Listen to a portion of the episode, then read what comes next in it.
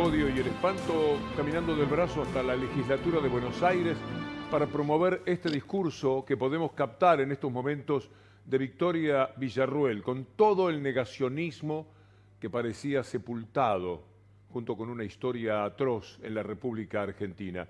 A ver si la podemos escuchar. Ninguna de estas víctimas tiene justicia y puede saber quiénes y por qué las agredieron. Ninguna de estas víctimas puede saber la verdad de lo que sufrieron. Ninguna de estas víctimas puede tener una reparación, ni siquiera moral, del sufrimiento que padecieron a manos de aquellos que trataron de imponernos un Estado autoritario, comunista, basado en la tiranía, y en el negar la esencia del ser humano. El Estado también nos viola los derechos humanos. El Estado en democracia nos está violando los derechos humanos, porque aunque el daño lo ocasionó un tercero, el Estado tiene el deber de protección, como lo dice el fallo Velázquez Rodríguez. Y ese deber de protección el Estado lo viola para garantizarle la impunidad a un grupo de violentos que hasta el día de hoy gozan de su libertad y de las garantías que les da nuestra democracia. Qué vergüenza y qué dolor ese aplauso. Vamos a dejarlo ahí. A lo mejor luego captamos otro momento de esta presentación provocadora que va por el lado del espanto, del negacionismo, de todas las mentiras que en realidad ella interpreta y desde hace muchos años, pero que tienen que ver con una derecha que va por la economía, por supuesto, y que tiene su centro en esa actividad, pero va por el lado supuestamente ideológico. Siempre el negacionismo y la mentira, que no son 30.000 desaparecidos. Yo recuerdo a un judío que ha sido importante, que ha sido ministro, a Bruj, que ha sido mentor también, dicen, de, Victoria Villarroel. A Bruj negando el número del holocausto, diciendo que no se sabe si son 6 millones o 5 millones. Porque al pertenecer al PRO se sentía obligado, evidentemente, a traicionar su propia condición de judío. Decía que no eran 30.000 y que eso de los 30.000 era relativo, como el número del holocausto. No se sabe si son 6 millones o 5 millones, cuando emblemáticamente el mundo entero ha dicho que son 6 millones, se ha reconocido que son 6 millones, y nunca se habla de otra cosa, así que sea un judío, Abruj, el que es capaz de decirlo, lleva a que el negacionismo es capaz de todo. Pero volvamos a Victoria Villarruel y este dolor tremendo que provoca su provocación, a la que fueron a refutar muchísimas personas hoy ahí en la legislatura y los vamos a ver un poquito más adelante. Vean ustedes lo que Estela de Carlotto dice, y no le falta razón en este razonamiento sobre cómo reaccionar frente a Victoria Villarruel. Yo no le doy ninguna importancia a esta mujer. Esta mujer es una mala persona, y fue siempre así, así que yo ni me interesa lo que va a hacer, dónde y cómo. Sí responsabilizo a quienes dieron el espacio, que es un espacio de todos, no es de ella, para decir disparates. Que lo diga, lo va a decir, y los que sabemos que es mentirosa y mala, ni tengamos importancia en pensar en ellas. Y los que se creen que dice verdades, escuchen, piensen, lean y lean la historia porque la está distorsionando completamente. Pero yo no le doy ninguna importancia. Es una, una mujer perdida ahí en el, en el mundo de la política que ha salido a decir esto, no sé, para tener resonancia. Entonces no le demos importancia. Si le damos importancia es lo que ella quiere. Entonces esto es un acto pornográfico que organizó esta mujer. Que si llegamos a tenerla de vicepresidenta, Dios nos guarde. No se puede reivindicar el fascismo, no se puede homenajear a usurpadores de bebés, no se puede homenajear a asesinos que tiraron a gente viva, a, asesinos que han picaneado mujeres mientras parían en su cautiverio. Ha sido un horror, ha sido una cosa totalmente atroz lo que ha sucedido en mi país. Es un fascismo, una forma nazi de sentir la vida, sin dudas. No hay nada que discutir. Creo que ellos se sentirán cómodos, además, con esa denominación. porque sienten que lo son. Es un fascismo, una forma nazi de sentir la vida, sin dudas. No hay nada que discutir. Creo que ellos se sentirán cómodos, además, con esa denominación. ¿Habrá algún momento en estos días en el que el cúmulo de barbaridades, de las que vamos a ver unas cuantas en minutos nada más en nuestro programa, le haga pensar a alguno de esos votantes, esperemos que a muchos, que no, que se han equivocado o que hay que dar un paso diferente en la vida democrática.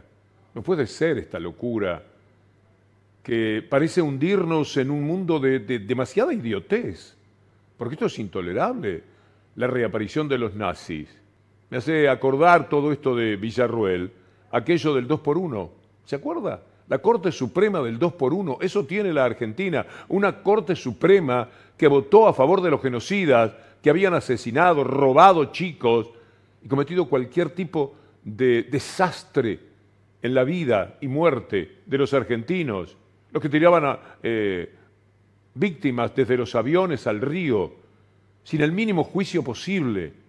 A esto quieren volver. Eso es lo que reivindica Villarruel con mi ley, con esta gente aquí hay supremacistas blancos, no se llaman así porque históricamente no tienen ese nombre, pero toda la élite tiene una idea de supremacismo blanco, de desprecio total que lo imponen o quieren imponerlo desde ese lugar.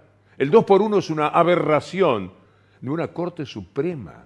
La Corte Suprema de la Argentina fue capaz de votar el 2 por 1 y la ocupación del espacio público marcó el fin de ese propósito. Habrá que estar muy atentos entonces, porque son estos jueces ¿eh? parte de lo que envilece la vida de los argentinos, la mafia judicial, con ese gobierno paralelo de los medios y los empresarios. Permítame compartir con ustedes a mi estimadísimo colega Roberto Navarro. Los militares fueron una herramienta que utilizaba el poder económico argentina para poner en marcha un plan económico de desguace del Estado, de entrega del Estado, de entrega de nuestro país. Cuando entramos en la dictadura, la deuda externa era 6 mil millones de dólares y en el Banco Central había 8 mil. Lo podíamos pagar al contado la deuda. Cuando se fueron, el Banco Central estaba, estaba vacío y había 42 mil millones de dólares de deuda. Se había estatizado la deuda privada. Cuando se va la dictadura hay una inflación de 500% anual. Habían cerrado miles de pymes porque habían abierto la importación. Bueno, esa gente es la que está rodeando a Milei. No es cierto que no está con la casta, está con una casta vieja, antigua. La casta de siempre lo rodea. Por eso la reivindicación a la dictadura. Qué bien.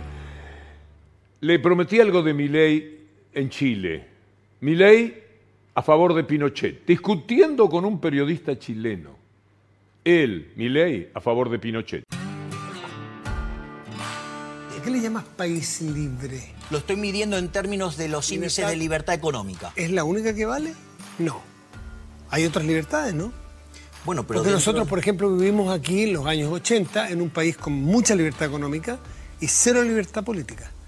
¿Y en qué derivó después? en que hubo 3.000 muertos, por ejemplo. Ok, digamos, lo primero que te quiero señalar... Hubo decenas de miles de exiliados, por ejemplo. A ver, lo primero que te y había, una, había un país este libre. Disculpe, se, activó la búsqueda automática. Al momento de la verdad. Tengo para mí que van a fallar mucho las encuestas. Porque van a insistir. No, yo voto a mi ley. Ah, está todo mal. Me han defraudado y este hombre viene a corregir lo que le hayan defraudado a los sectores políticos. Es muy raro como comportamiento. Mírelo a, a Milei defendiendo a la mafia, contra el Estado cualquier cosa, hasta la mafia. Considero que el Estado para lo único que sirve es para seguridad y justicia. Sin embargo, como filosóficamente soy anarcocapitalista, considero que el progreso tecnológico puede derivar en distintas cuestiones que nos pueda permitir merecernos un mundo sin Estado. Incluso sin Estado para la justicia. Claro, exacto. De hecho, si yo tuviera que elegir entre el Estado y la mafia, me quedo con la mafia.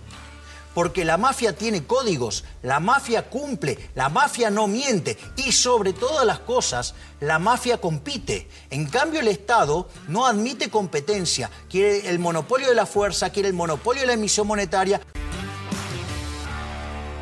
Supongo que usted está tomando nota, no voy a decirle nada, no quiero ser redundante en los comentarios. Para a octubre quiero presentarles esto que parece un documento.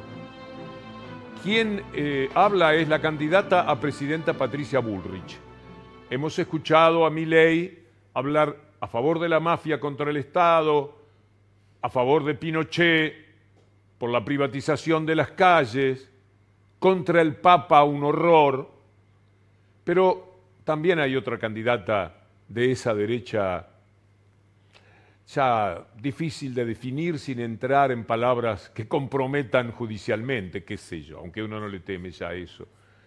Mire lo que es capaz de decir filosofando Bullrich sobre la felicidad. Pero préstele atención, porque esta persona puede ser presidente de la República. Esto dicho, al cabo de una cena en la que hayamos tomado bastante y estamos eh, diciendo cualquier disparate ya porque no importa, bueno, es una cosa. Pero dicho por, quien puede ser presidenta de la República, me parece que asume una cierta gravedad. los argentinos estamos muy dolidos y vamos a armar un sistema eh, que ponga el foco en el ser humano desde una perspectiva en el que todo aquello que tiene que ver con el ser humano, su vida, su educación, su cultura, su bienestar, Em, su seguridad, estén todos bajo una filosofía muy interesante. No entiendo. Ya lo vas a entender. Ya lo, Pero a nivel ministerio. Es que, es que es una. Es que estamos rompiendo estructuras. Estamos, vamos a hacer estructuras distintas. Que van a. Digamos, que no van a. ¿Viste, ¿viste cuando vos decís, voy a un, a un médico, ¿no?